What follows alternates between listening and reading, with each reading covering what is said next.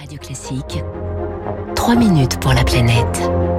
Avec Crédit Mutuel Asset Management, acteur majeur de la finance responsable. 7h-5. Bonjour Baptiste Gabory. Bonjour Dimitri, bonjour à tous. La fin annoncée des moteurs thermiques, l'arrivée de l'électrique. Est-ce que tout cela signe euh, la mort de l'industrie automobile en France hein? La transition, c'est une certitude, hein, ne se fera pas sans casse sociale, mais le déclin n'est pas inéluctable. Hein. C'est ce que répondent de concert la CFDT et la Fondation Nicolas Hulot dans un rapport qui vient d'être publié. Et eh oui, casse sociale, il y aura. La transition vers l'électrique pourrait entraîner la suppression d'ici 2030 de 16 000 emplois, 16 000 dans la seule filière moteur qui en compte aujourd'hui 57 000 en France. Emmanuel Payet est celui qui a travaillé sur ce rapport pour le cabinet d'études Syndex.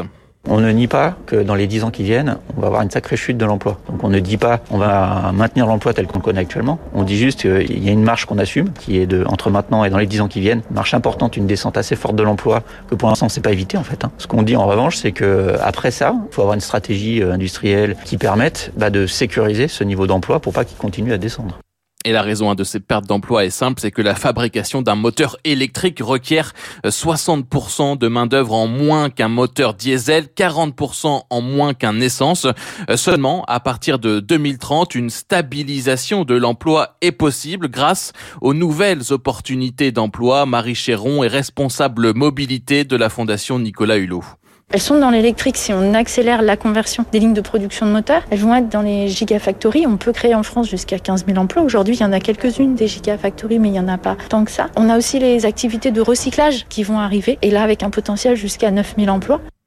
Plus de 5700 emplois possibles également pour le secteur du rétrofit, c'est-à-dire la transformation des moteurs thermiques vers les moteurs électriques. Le problème, c'est qu'il va falloir un peu de temps pour que ces nouveaux emplois apparaissent.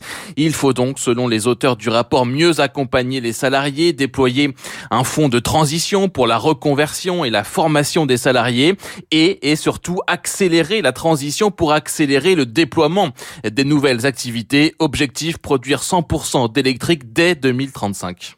Il faut accélérer sur la création des nouvelles activités, là où on va pas assez vite. Donc si on traîne et si on freine la transition, on allonge ce temps et on risque de mettre encore plus de gens sur le carreau. Donc plus on va accélérer, plus on raccourcit ce, délai entre la destruction et la création. D'ici euh, d'ici 5-6 ans, on peut commencer à voir des volumes d'emplois significatifs être créés. Simplement, il faut accélérer, il faut mettre les moyens. Exemple, la France ne compte aujourd'hui que deux projets de gigafactory contre huit en Allemagne, selon la FNH et la CFDT.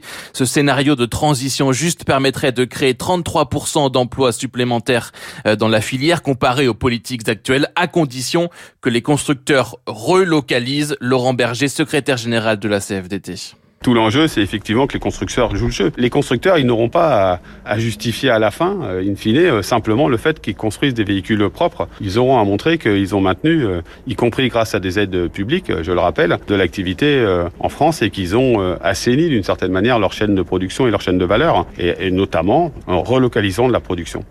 Il faut, dit-il, tracer un chemin pour ce secteur. La FNH et la CFDT plaident ainsi pour l'organisation d'états généraux de l'automobile. Alors, euh, j'ai une bonne nouvelle, Baptiste. Il y a un troisième projet de Gigafactory importé par la petite start-up française Vercor qu'on recevait la semaine dernière sur Radio Classique. Merci à vous en tout cas. Bonne journée.